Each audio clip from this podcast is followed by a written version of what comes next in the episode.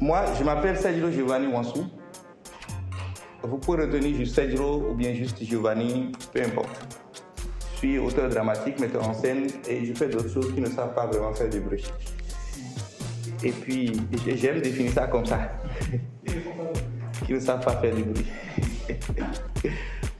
bon, en détail, voilà euh, ce qui me définit. Ça, c'est pas mon identité. C'est les choses que la société m'a obligé à faire. Donc, euh, euh, j'ai étudié un peu. Ça fait, ça me fait trois masters. Comme si ça, ça apportait quelque chose de particulier. Et puis, un peu plus loin,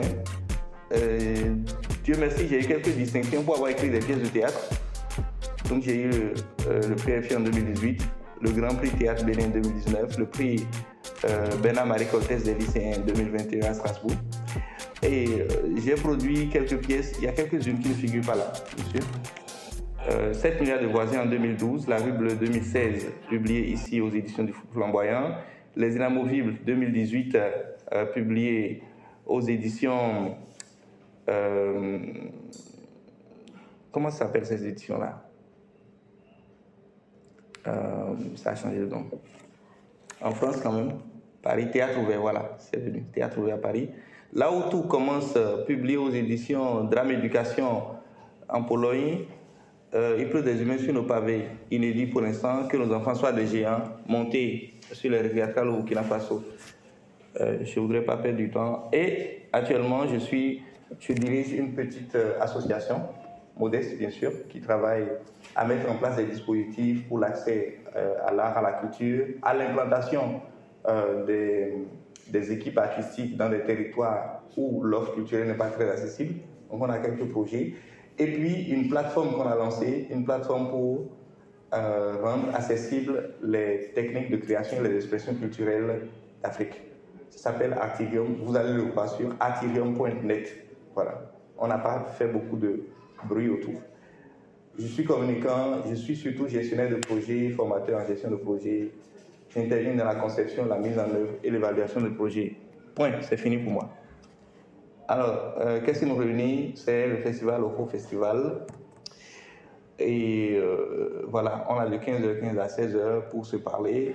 Et ce, ce samedi 15 juillet 2021. Qu'est-ce qui va arriver avant avant qu'on ne continue, j'aimerais connaître vos prénoms, s'il vous plaît. À trois ans. Kolaole. Kolaole. Raymond. Raymond. Edjadji. Edjadji, propre. Edjadji, propre. Martial. Martial. Camille. Camille, super. Zulia. Zulia. Oh, c'est trop beau. Sergio. Sergio. Sergio. Ok. Marie. Marie. Donc, vous choisissez lequel de mes prénoms vous intéresse, vous m'appelez comme cela vous plaît, je répondrai.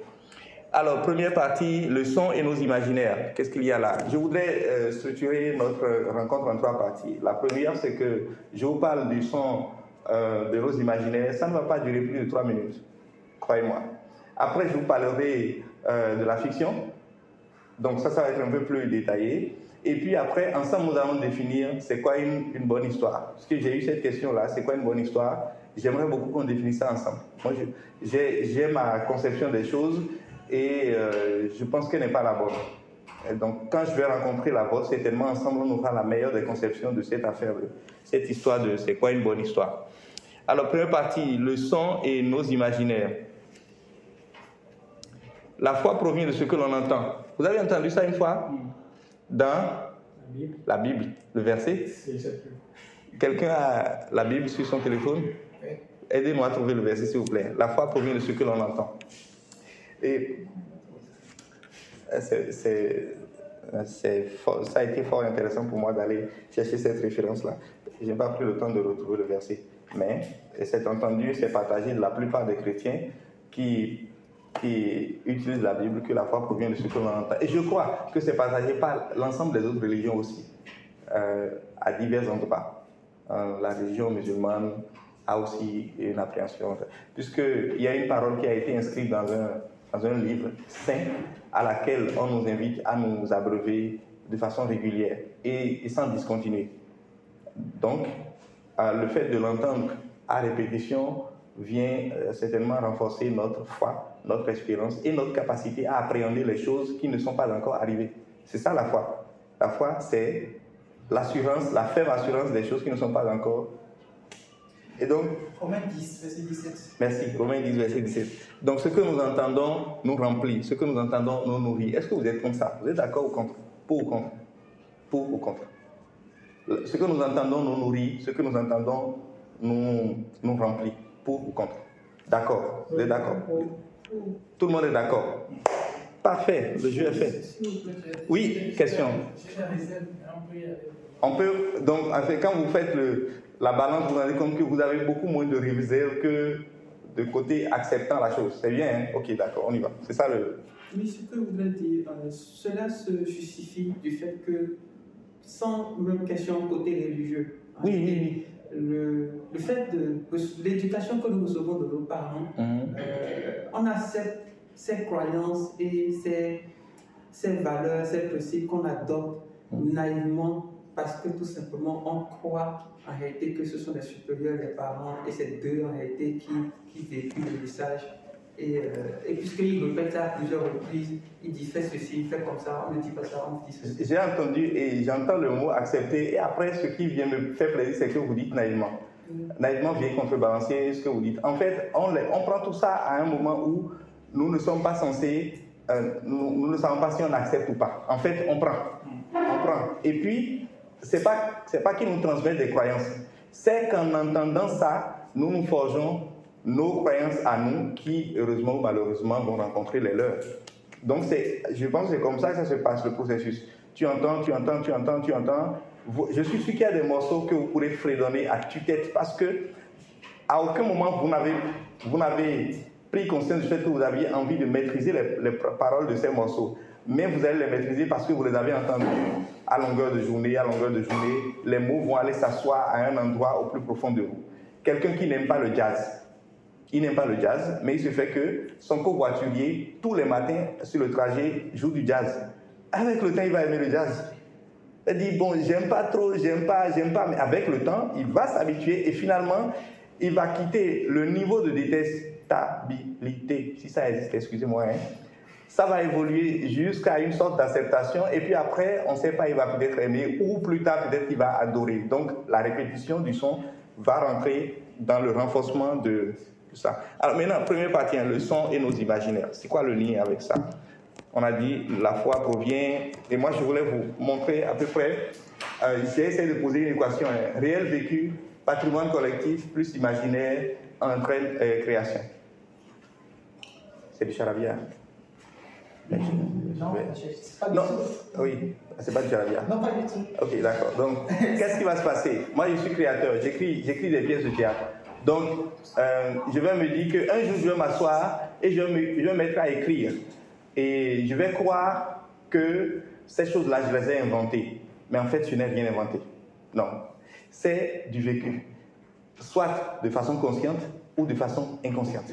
C'est des choses que j'ai entendues, c'est, des choses que j'ai entendues à l'école, c'est des choses que j'ai entendues partout où je suis passé, dans la rue, au niveau de la religion, au niveau des parents, des choses que j'ai entendues, des choses que j'ai vues, euh, des choses dont on m'a parlé, qui vont rentrer comme de petites ficelles dans mon, mon, mon, comment dire, mon univers psychique et fabriquer des, des câbles solides. Et- et je vais y ajouter aussi ce qui transite dans mes rêves. Et, parfois, vous allez vous rendre compte que le rêve va puiser dans le vécu pour vous retransformer une image, vous la redonner et vous la prenez comme une, image nouvelle. vous- Donc, tout ce que vous allez écrire ou produire et tout ça va aller puiser dans votre ré- réel vécu ou votre patrimoine collectif. Vous êtes dans un environnement, je, je connais par exemple Raymond.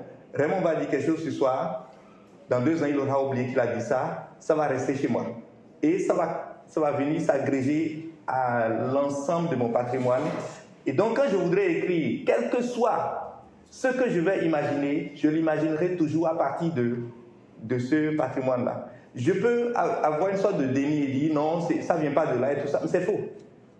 Parce qu'il faut une base pour rebondir. Euh, C'est pour ça que cette, cette équation, je l'aime beaucoup. Euh, Je l'ai posée en me disant, ça pourrait, ça pourrait résumer le propos. Réel vécu plus imaginaire. Donc, ce que j'ai vécu, tout ce que j'ai eu, tout ce que j'ai rencontré, tout ce que j'ai entendu dans mes songes, dans mes rêves, euh, en parlant avec les gens et tout ça, tous les propos que j'ai entendus, les mots qui sont sortis une fois et leur signification que j'ai entendue une fois va faire un gros patrimoine là. Après, moi, en me, posant dessus, je vais me mettre à, me connecter à, mon imagination, à peu près. Parce que je veux créer. Donc, j'ai peut-être vu, euh, j'ai vu, vu, par exemple, une, une bousculade. Une bousculade, je fais appel à cette bousculade et je transforme cette bousculade pour en faire une pièce de théâtre. Cette transformation intervient au moment où je fais appel à ma capacité à rentrer dans l'imagination. Vous dites, la bousculade que j'ai vue, c'est un fait. Mais comment je transforme ça pour que ce ne soit plus simplement un fait? Et ce qui arrive, c'est que ma transformation à moi sera le fait, le vécu de quelqu'un d'autre que je ne connais pas. On se comprend Or, dans cette transformation, je vais arriver à un produit qu'on avait appelé le produit de création. C'est la création. Donc, je vais me dire que ça, là, c'est une chose totalement nouvelle. D'où la question de l'authenticité ou de. Voilà. Et je me suis fait euh, détester par une dame haïtienne un jour quand je lui ai dit que. Euh, je lui ai dit que l'original n'existe plus. Et elle n'a pas accepté ce fait. Elle n'a pas accepté ce fait. Pour petit exemple, euh, moi, on m'a commandé une pièce, une sorte de réadaptation de, Faust, de Goethe. Une pièce qui a été écrite dans les années 1860. Et, et, donc, moi, je lisais la pièce, c'est un, un, gros volume. Je lisais à un moment donné, je tombe sur une page que je lis et je m'en reviens pas. Je dis, c'est pas possible. J'ai écrit ce truc-là. Et je, l'ai écrit de la même façon. Donc, je l'envoie, je fais une capture d'écran de, capture de la, de, la, de la page et je l'envoie à un ami qui est un ami qui a fait les lettres modernes et qui, la plupart du temps, corrige mes tests. Il s'appelle El Khatib Aïwe. Et je lui envoie, je dis, qu'est-ce que tu en penses? Et il me fait un commentaire. Je dis, mais qui a écrit ça? Il dit, c'est toi, non Je dis, non, c'est pas moi. Il dit, c'est faux, c'est toi qui écris comme ça. C'est exactement ce qu'il m'a dit, c'est toi qui écris comme ça. Il dit, non, c'est pas moi, c'est Goethe.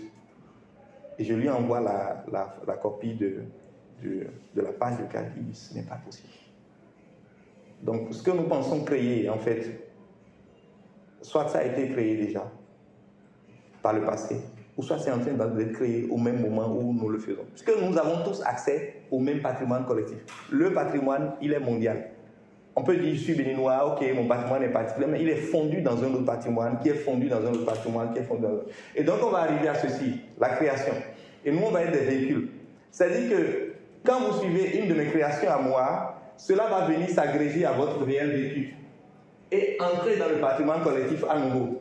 Et quand vous allez créer, votre création va venir s'agréger au réel vécu de quelqu'un d'autre et entrer à nouveau dans le.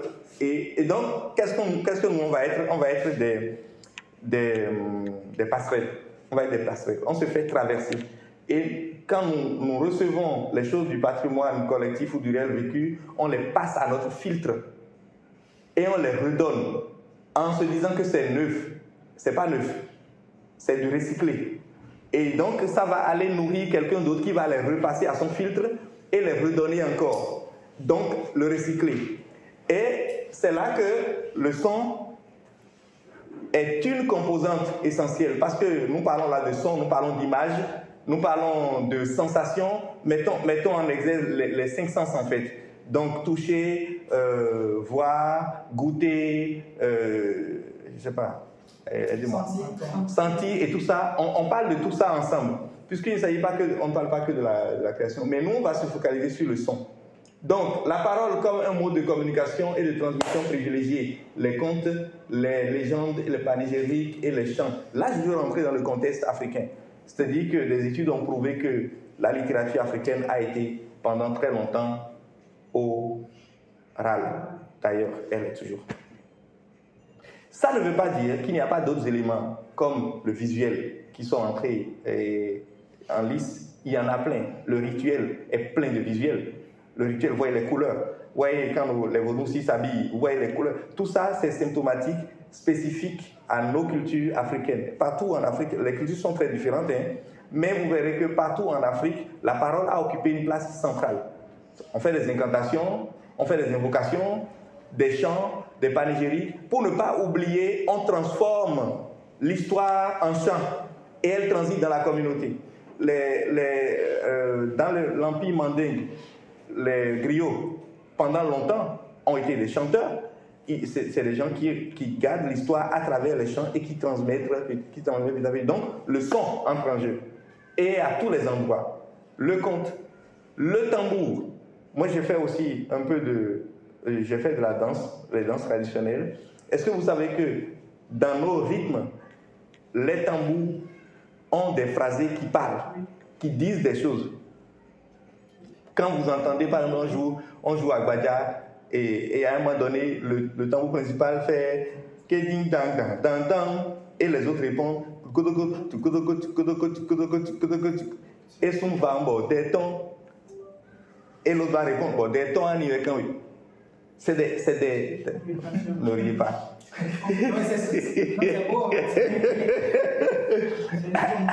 C'est une communication.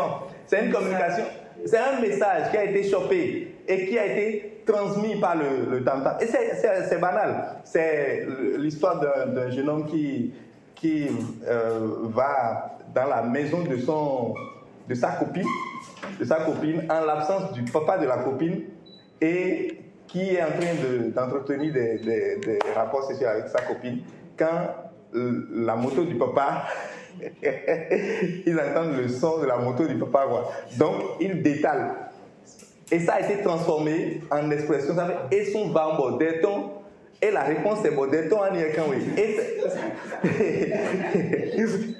et rattraper sur le tambour, rentrer dans les rythmes, on danse dessus et ça va être transmis. Transmis dans les couvents, mais aussi dans la population. dans la- Donc le son devient, est, est un élément central de transmission et de communication. Là, on est d'accord avec ça. Est-ce qu'il y a pour ou contre? Pour ou contre?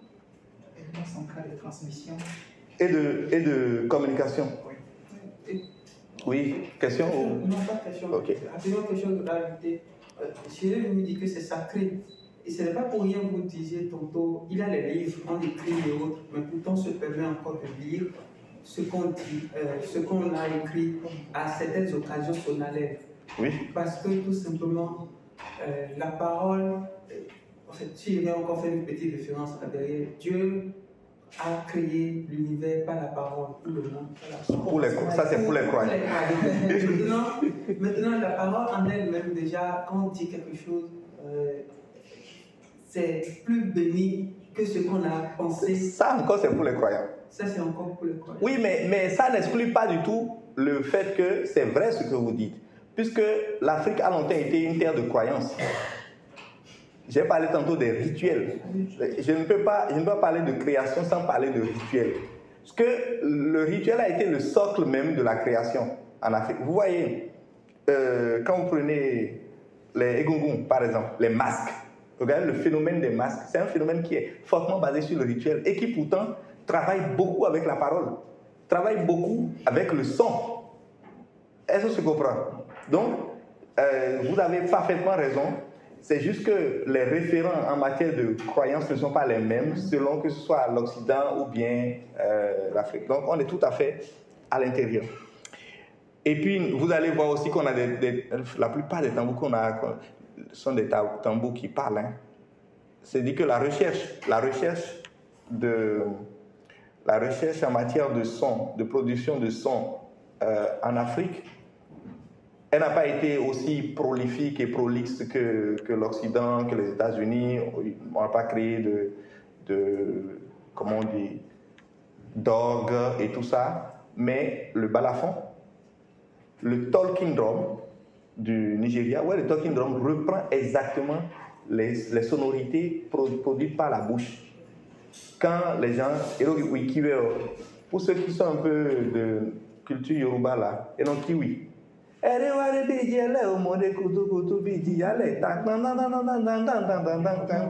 Le talking drum va reprendre au son. Pour faire quoi Pour transmettre à nouveau. Donc euh, c'est intéressant. Longtemps associé au théâtre, mais aussi au cinéma, euh, la fiction radiophonique est devenu un, un art à part, un art de raconter des histoires autrement à l'aide de voix, de bruit, de musique, mais aussi de silence. Là, on a, on a, on a parachuté là, on est en train d'entrer dans la deuxième, deuxième partie. Parce que le son, le son va être maintenant un élément central au niveau de la création radiophonique, de la fiction radiophonique. Parce que c'est là où il n'y a pas, vous n'avez pas accès à l'image. Et pourtant, votre travail, c'est de produire des images, de transporter des images. Donc, le travail de l'auteur, déjà, c'est de créer des images. Celui du réalisateur euh, sonore va être aussi de créer des images. Mais vous n'avez pas le médium de, de l'écran.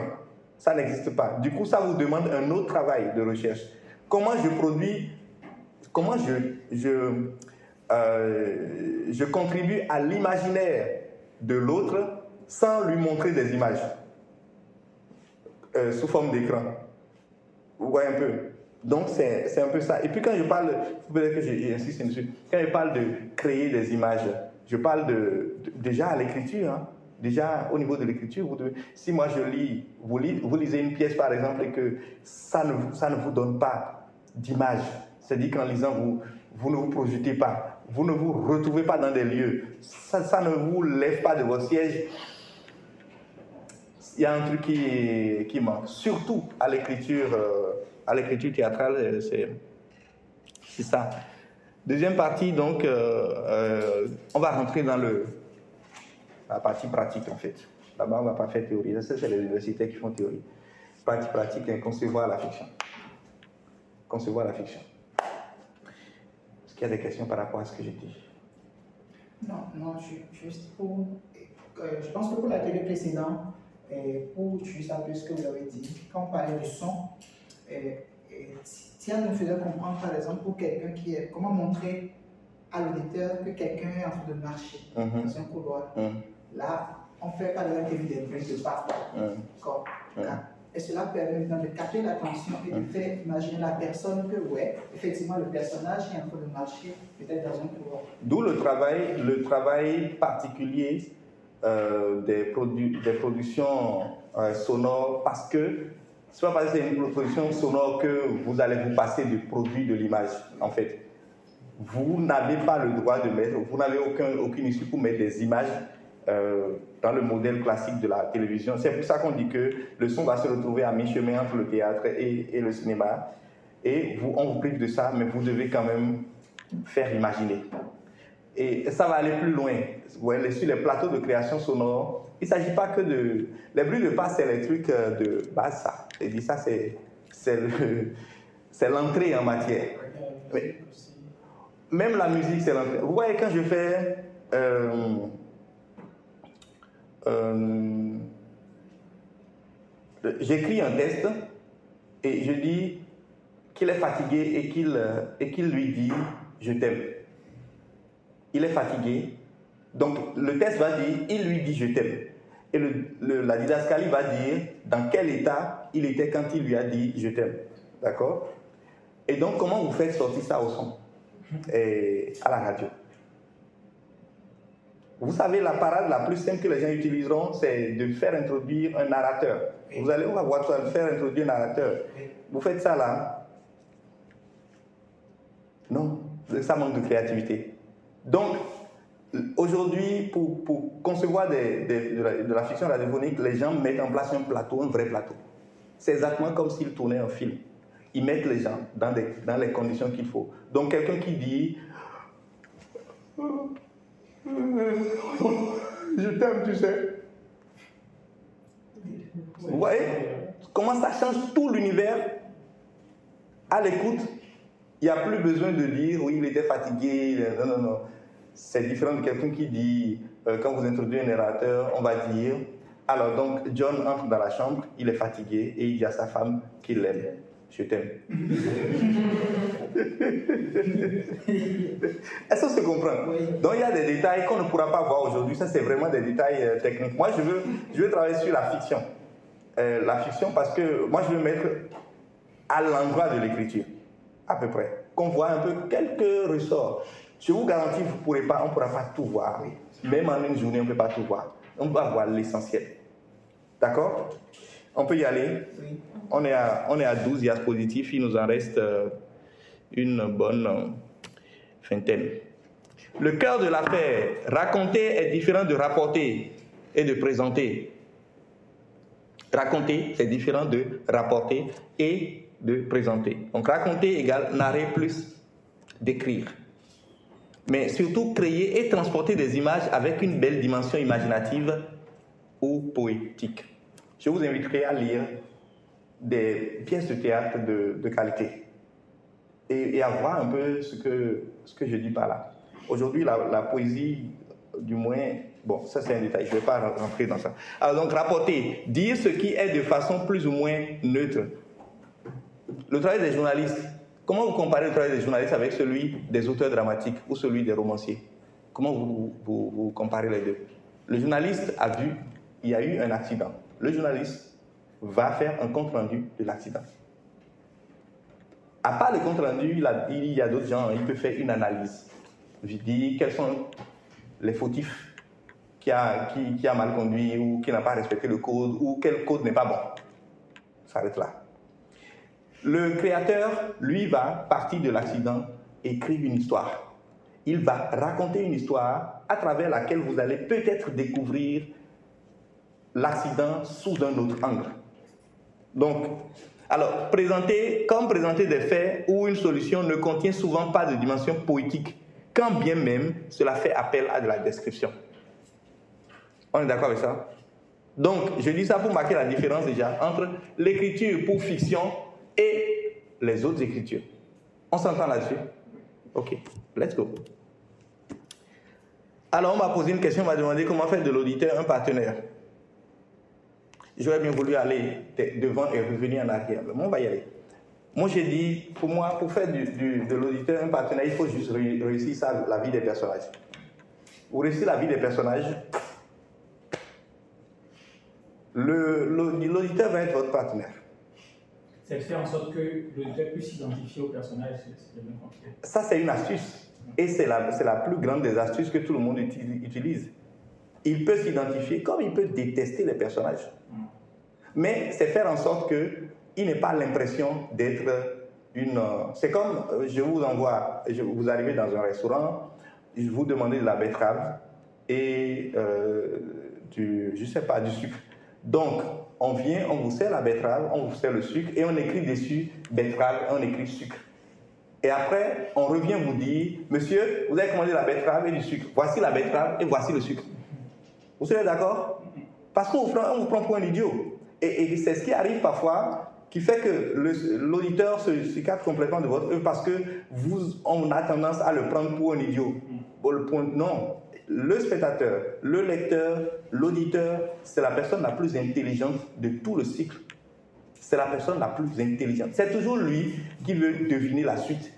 Et, par rapport cibles, parce que si je dois m'en tenir à ce que vous dites, la façon dont on doit s'adresser, si c'est cibles, c'est le jeune public, ça va être forcément différent d'un Cela va de soi.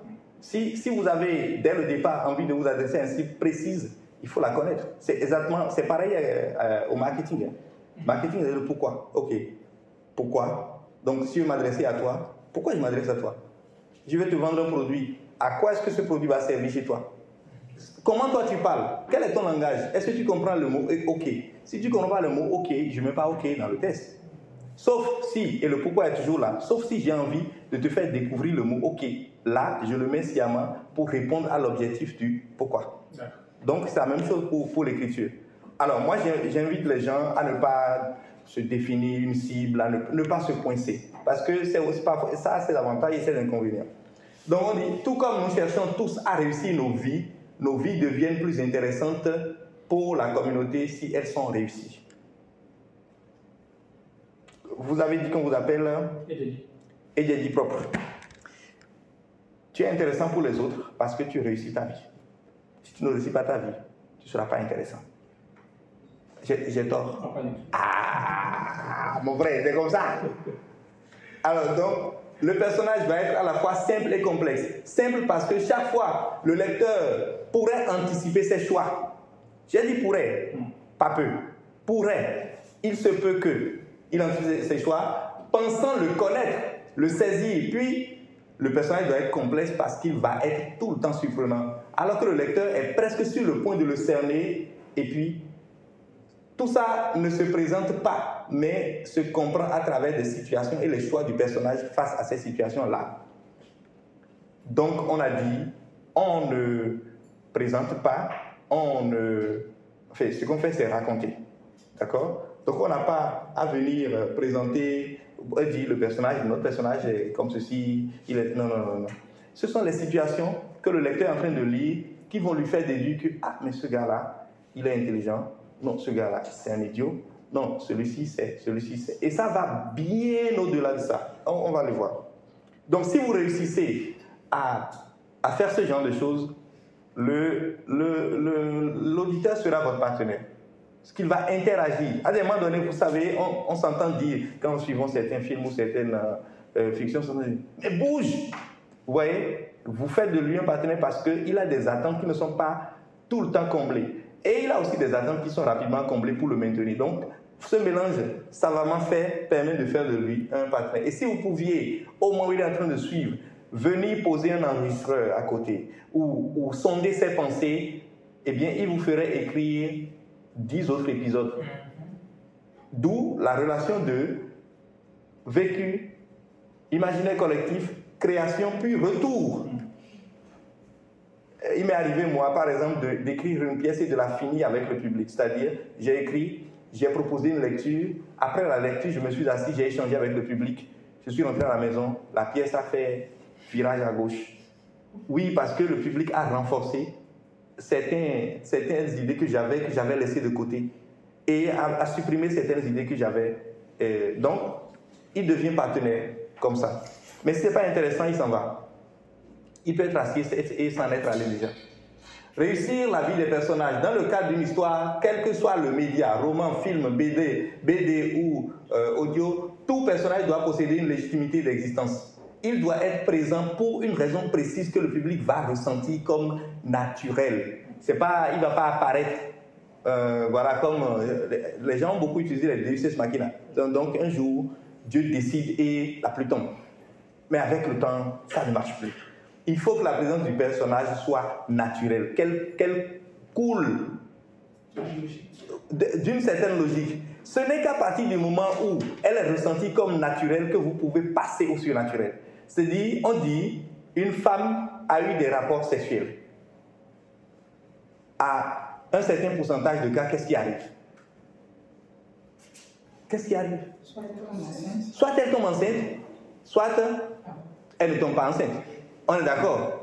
Mais le problème, c'est que toi, tu écris une, pièce, une femme a des rapports sexuels, et puis elle ne tombe pas enceinte, et, tu viens nous dire que parce qu'elle a eu des rapports sexuels, qu'elle a perdu ses cheveux. Alors non, c'est oui, bien sûr, c'est possible, on est dans la fiction. Mais il va falloir mettre les indices du code qui permettent de comprendre pourquoi. D'où tu vas retourner dans ton histoire pour indiquer que dans ce territoire-là, quand on est au carré 100 et qu'on a des rapports sexuels, on perd ses cheveux. Il faut, il faut donner des indices parce que le spectateur, il est intelligent et il accepte le code. Nous, dans une pièce de théâtre, on a voulu dire que le père est décédé. Qu'est-ce qu'on a fait? Il y, avait une partie de la scène où il y avait une chaise, une table et une lampe. D'accord? Et quand la lampe s'allume, on entend la voix du Père. Mais il n'est jamais là.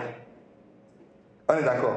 Donc la lampe était allumée, on entendait la voix du Père et tout ça, tout ça, tout ça, tout ça. Puis à un moment donné, la lampe s'est éteinte et elle ne s'est plus rallumée. Le spectateur n'est pas con. Il a compris que le Père est parti. Il a compris. Donc c'est vous. Vous avez le droit d'installer des codes. Mais si vous ne les avez pas installés, ne prenez pas le spectateur pour un idiot. Donc, ce dernier ne pensera pas à, ne ah, à s'interroger sur le bien fondé de l'existence du personnage, car il coulera de source. Si ce n'est pas le cas, soit le personnage est mal construit, soit il est inutile. Ce qu'il lui faut, un but et des obstacles. Ça, je l'ai tiré. Vous pouvez voir la source. Euh, c'est une revue internationale, euh, Kern Info, qui, euh, qui propose des articles. Donc, ça a été tiré de là pour étayer. C'est quoi une bonne histoire? Donc on a dit qu'on va en parler à la fin. Le rôle du narrateur, je ne vais pas traîner dessus. Le narrateur, c'est celui qui raconte l'histoire dans un récit. Il est différent de l'auteur. Personne de chair et de sang qui, par son talent d'imagination, donne naissance au narrateur. Est-ce qu'on connaît ça La différence J'avance. Quels sont les ressorts de la fiction? Là, ça devient intéressant. Quels sont les ressorts de la fiction? Il y en a énormément. Il y en a beaucoup. Il y en a énormément. Ressort narratif également ou mécanisme appelé euh, mécanisme narratif est un élément utilisé dans une histoire pour faire avancer l'intrigue, créer de l'attention ou susciter l'intérêt du lecteur ou du spectateur. Donc c'est un mécanisme qu'on utilise pour que le spectateur, quand il entre en contact avec votre histoire, il puisse rester, continuer, continuer, continuer, continuer, continuer. Euh, l'attention du public est donnée une structure à l'histoire. Il peut prendre plusieurs formes et on peut l'utiliser en singleton ou combiner avec plusieurs autres selon le genre de l'histoire et ses objectifs. Dans une pièce, euh, euh, Les Inamovibles, que j'ai écrite en 2018, le premier chapitre fait une page et demie et présente un homme qui s'arrête au bord du, qui s'arrête à la gare en bordure du chemin de fer et qui téléphone. Donc, je raconte, enfin, je le présente, il sort son téléphone et il parle à sa femme qu'il a laissée au pays euh, depuis des années.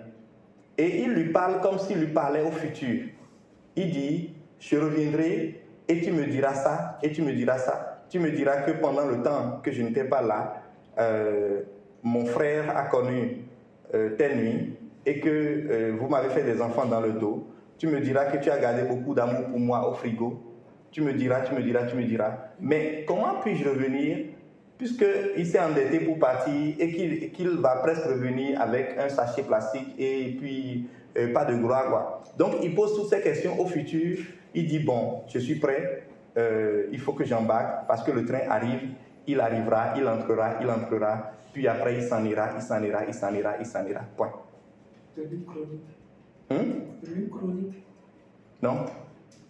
Non, non, pas du tout. Et, donc, cette scène-là s'arrête là. La scène qui suit, il y a une dame, il y a quelqu'un qui appelle quelqu'un d'autre pour lui dire que le voyageur s'est jeté sous le train. C'est clair. On a compris Oui. Bon, pour un lecteur qui prend la pièce, qui rencontre un personnage aimable dès le départ, mais qui meurt à la fin de la première scène, qu'est-ce qu'il fait? Qu'est-ce qu'il va se passer Il va lire la suite, il n'y a rien à faire. Et c'est clair. Il va lire la suite. Donc, c'est des, procédés qu'on utilise pour que, parce que cette scène aurait pu venir plus tard.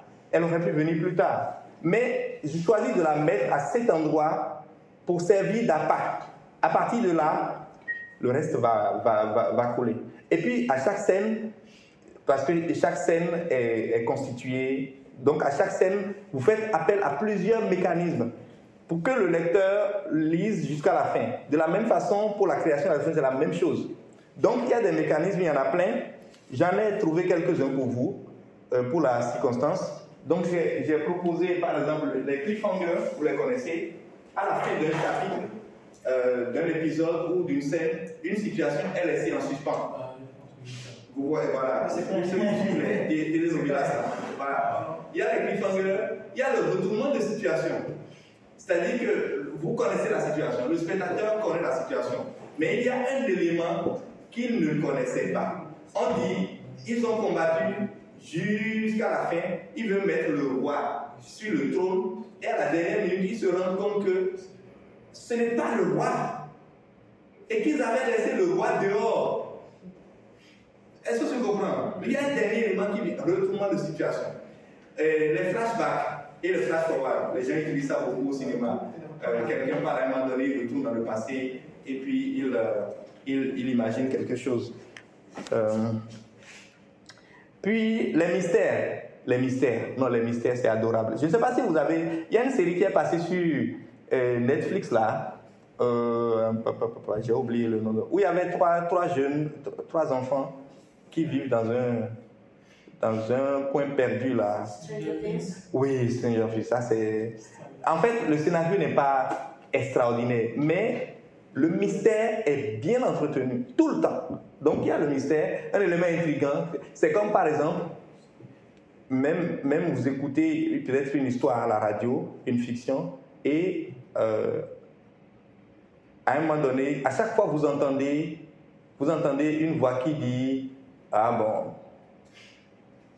Et puis ça continue, ça continue, ça continue. À un moment donné, vous entendez la voix, la même voix qui dit Ah bon. Vous voyez un peu? Donc, vous, spectateurs, vous commencez à vous poser des questions. C'est quoi cette voix? Elle- Voilà. Ça crée une. Je veux bien comprendre c'est quoi, qu'est-ce qu'elle fait cette voix-là. Le motif récurrent, un symbole, un thème, élément visuel régulièrement présent tout au long de l'histoire qui ajoute de la profondeur, la cohésion à l'intrigue. Le mystère surnaturel, donc on peut lier les deux. On peut lier les deux. Il y a le mystère ordinaire, puis il y a le mystère surnaturel. C'est comme ce que j'ai dit, que dans, ce, dans cette localité, dans cette maison précisément, si vous prenez euh, un mari ou une femme, eh bien vous n'allez pas faire des enfants, vous allez perdre vos cheveux. Et c'est établi comme ça. Donc maintenant, c'est quel est l'enjeu que vous créez autour de cette maison-là, à peu près? Alors la situation d'urgence, moi, c'est, moi j'adore, j'adore ce mécanisme-là, celui-là, la situation d'urgence, c'est, c'est, un mécanisme hyper puissant parce qu'il met le, l'auditeur même en mouvement. Je vais vous donner un exemple, temps additionnel. Était un roman écrit par un jeune Béninois, Martial Kougon, vous l'avez dit, temps additionnel. Ça, il a utilisé le mécanisme de l'urgence.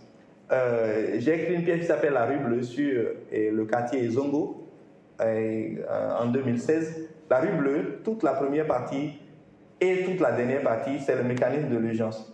Le gars, il tombe en panne euh, au quartier Zongo à 4 heures du matin, ses pneus sont crevés. Et il sait que si jamais le jour se lève et qu'on le voit, il est mort. Donc il faut qu'il sorte du quartier avant le jour. Donc il va taper à la porte d'un vulcanisateur qui va lui perdre le temps jusqu'au matin. Voilà, donc j'installe le mécanisme d'urgence pour traiter des sujets. Et le, le lecteur, en lisant, est tenu par l'urgence, mais est obligé, parce que s'il ne dénoue pas un sujet, il ne peut pas régler la question de l'urgence. Le lecteur veut à la fois que le problème soit réglé, veut qu'il sorte de là, super, qu'il sorte de là, mais il ne peut pas faire plus. Donc il est obligé de suivre jusqu'au dénouement. Vous savez, on a 10 minutes. Désolé. Alors le suspense, ça vous le connaissez. Je vous donne un exemple. Il y a conférence des forces vives de la nation. Le gars le plus aimé de la terre va venir à cette conférence.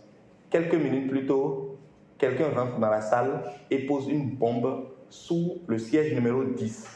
Et lui, en arrivant, vous voyez, on lui tend son ticket, sa place où il va s'asseoir, et vous voyez bien que c'est le numéro 10. Qu'est-ce qui se passe chez vous? Et vous voyez le minuteur qui fait critique, critique, critique. Exactement, on est dans le suspense. Dans le suspense, vous pouvez le construire en faisant de la rétention d'informations, en faisant des rebondissements inattendus, les échéances et les courses contre la montre, la menace imminente, ignorer des personnages mais connus du lecteur. C'est ça que je viens de vous donner comme exemple. La fausse piste et le cliffhanger. Il y a d'autres, d'autres. La, fausse- la fausse piste. fausse piste. Vous mettez, vous mettez le lecteur sur une piste qui n'est pas une vraie piste. D'accord. Oui. Et puis, le dialogue. Voilà, ça c'est très intéressant. Ça, C'est très important pour la production, la création radiophonique et tout ça. Je suis toujours dans le domaine de l'écriture parce qu'il faut écrire avant de réaliser. Armand Collin dit la mise en opposition du thème dialogue avec celui de monologue, comme si le premier travaillait systématiquement à aller dans un aller-retour, est une erreur. Le dialogue provient de la contraction entre dia et logos, signifiant à travers de ou parler, au travers d'un discours. Donc le, dia- le discours a trois niveaux. hein. On peut parler à un autre, on peut se parler à soi-même ou parler à un lecteur dans le public. Donc le fait de se parler à soi-même est aussi un dialogue. On interagit avec soi-même, ce qu'on appelle le monologue. Autrement, quand vous faites intervenir deux personnes, vous les faites parler, ça s'appelle un duologue. Monologue, duologue, mais le tout s'appellera dialogue. Donc ça, c'était important. Nous avons le dialogue dramatisé, qu'on utilise souvent dans la fiction radiophonique et la fiction euh, théâtrale. On a les dialogues narratifs. Donc un dramaturge peut développer un dialogue pour placer un personnage hors du flux verbal. C'est-à-dire, dans une scène, je parle avec vous, madame. Vous avez dit que vous appelez Marie, c'est ça? Non. Euh, Marie. Donc je parle avec vous, Marie, puis je, moi, je sais ce que vous pensez. Et donc, vous me dites une chose et je fais, elle pense que je ne sais pas ce qu'elle pense. Je me mets en dehors du flux et je fais un dialogue narratif. Mais j'étais aussi un personnage de l'histoire. Et donc, à part ça, il y a un autre dialogue qui ressemble à celui-ci, qui est plutôt le dialogue du narrateur. Le narrateur, c'est quelqu'un qui est externe à l'histoire, complètement externe. C'est comme le conteur, qui raconte des portions d'histoire comprises entre deux scènes, qui nous accompagnent tout au long de l'histoire. Donc, ces trois éléments, euh, c'est bien de les connaître. Vous n'avez pas forcément besoin de les utiliser, mais c'est bien de les connaître. Quelles sont les fonctions que nous allons rechercher dans le dialogue? Les fonctions du dialogue sont d'exposer, de personnaliser et de conduire l'action. Exposer, c'est donner suffisamment d'informations importantes relatives à l'histoire pour que le spectateur s'imprègne et entre et commence à développer l'histoire avec vous. Si vous en donnez trop, il va se dire que vous le prenez pour un idiot. Si vous n'en donnez pas assez, votre histoire va être confuse à ses yeux. Deuxièmement, le dialogue permet de personnaliser. Ça, c'est très important. Moi, c'est la même lutte que je mène avec les, les auteurs que j'accompagne et tout ça, où on dit Oui, pourquoi tu me parles comme ça? Ne sais-tu pas que je suis ta mère? Non, ça n'a aucun sens. Tu veux informer qui? De, du fait que tu es sa mère. Laisse-nous, à travers ton dialogue vrai et juste, comprendre que tu es sa mère. D'accord? Donc, si je mets, mais pourquoi tu t'adresses à moi comme ça? J'exige que tu me respectes et, et que l'autre, le mis en cause, répond non, mais parce que maman, tu me prends la tête. Là, moi, j'ai déjà compris que tu es. Mais je n'ai pas besoin de faire dire à cette personne-là Tu ne sais pas que je suis ta mère. Comment tu veux parler comme ça parce que je suis ta? Non. Vous voyez, donc, ça, c'est de la recherche millimétrée pour rendre le dialogue le plus juste possible. Autrement, vous êtes à côté. Donc, ça personnalise ça permet de comprendre le niveau psychologique et moral du personnage. C'est à travers sa parole et à travers ses actes qu'on sait qui il est. Inutile de le présenter. Inutile de lui dire, de nous dire à nous, il a tel âge, il fait telle chose, il dort comme ceci. On le verra. Donc tout ça doit transparaître dans, dans votre production. Et puis de conduire l'action. Donc dans le, dialogue, je vais être troublé. D'accord? Donc le dialogue va conduire l'action après. Et quelle action? Le dialogue ne conduit pas, quand je dis action, tout le monde va dire action physique, non. Il y a une action mentale qui se conduit. L'échange de pensée, l'altérité dans la pensée met en action dans la tête. Et vous savez qu'avant de se mettre en action dans le corps, on s'est déjà mis en action dans notre tête. Donc il y a une action mentale qui va être conduite. Autrement dit, dans le dialogue, vous devez entretenir en permanence l'échange mental, l'arrivée des pensées et le retour des pensées entre les personnages. Donc un personnage dit une chose, ça doit susciter une action mentale chez l'autre personnage. Et ça doit aussi susciter une action mentale chez le lecteur ou l'auditeur qui écoute. Puis, c'est pourquoi il vous arrive parfois de suivre des choses à un moment donné, vous avez envie de noter quelque chose, parce que ça a suscité une pensée qui allait appeler une autre pensée. Et vous notez rapidement une idée, vous continuez. Parfois, on fait pause et on va noter et on revient. Je peux être en train de suivre un film sur l'agriculture ou un film de, fiction sur l'amour et noter quelque chose sur un projet d'agriculture. Parce que ça va tirer quelque chose dans mon imaginaire à moi et dans mon patrimoine. Et puis l'action verbale, ça c'est l'échange, hein. vous savez, vous avez compris ça.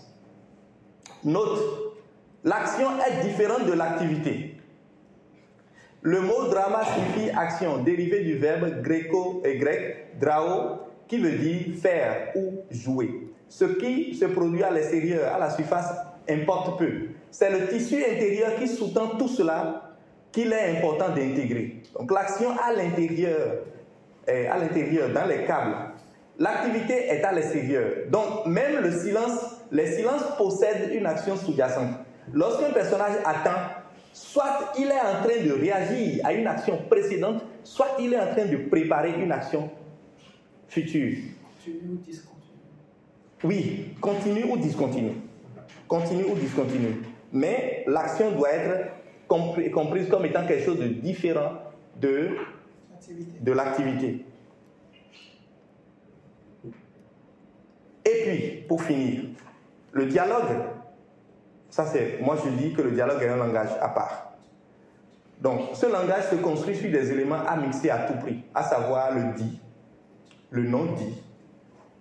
Je n'ai pas défini les deux premiers parce que je suppose que vous les connaissez. Ce qui ne peut être dit, ce qui ne peut être dit, qui est plus profondément caché que le non dit. Il y a une sphère bouillonnante de motivation et de besoins inconscients qui influencent les choix et les actes du, personnage. Pourquoi vous avez choisi d'être ici au lieu d'être euh, euh, à la paillote? Ou peut-être au lieu d'être en train de partager une bière avec un ami? Pourquoi? Vous, avez dit que vous allez dire que c'est un choix conscient. Ce n'est pas tout à fait vrai. Ce n'est pas tout à fait vrai. Vous savez, il est dit qu'entre 0 et 7 ans, nous téléchargeons la plupart des, des, des piliers de notre inconscient. Et vous- comprenez ce que je dis? Voilà. C'est pas tout à fait vrai. Donc, vous allez dire, j'ai choisi de venir. Non, en fait, quelque part, il y a une boussole qui a fait que, quelle que soit le, la façon dont vous tournez l'aiguille, vous ne pouvez pas vous empêcher d'être ici parce qu'il y a des éléments clés qui vous ont attiré plus vers ici que vers la bière. Ce n'est pas forcément un choix conscient. Donc, ça aussi, ça transparaît dans l'écriture. Puis, il y a le test et le sous-test et plein d'autres choses qui veulent faire silence.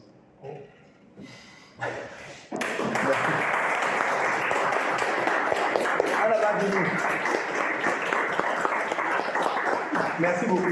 Maintenant, ça va être à vous la parole pendant deux minutes. Chacun de vous va dire c'est quoi une bonne histoire pour lui en utilisant trois mots ou quatre mots, maxi cinq. Selon vous, c'est quoi une bonne histoire? C'est ça, spectateur comme un con. Merci. C'est quoi une bonne histoire? Je reviens à vous suite. C'est quoi une bonne histoire? Un bon personnage. Un bon personnage, c'est quoi une bonne histoire? C'est la curiosité.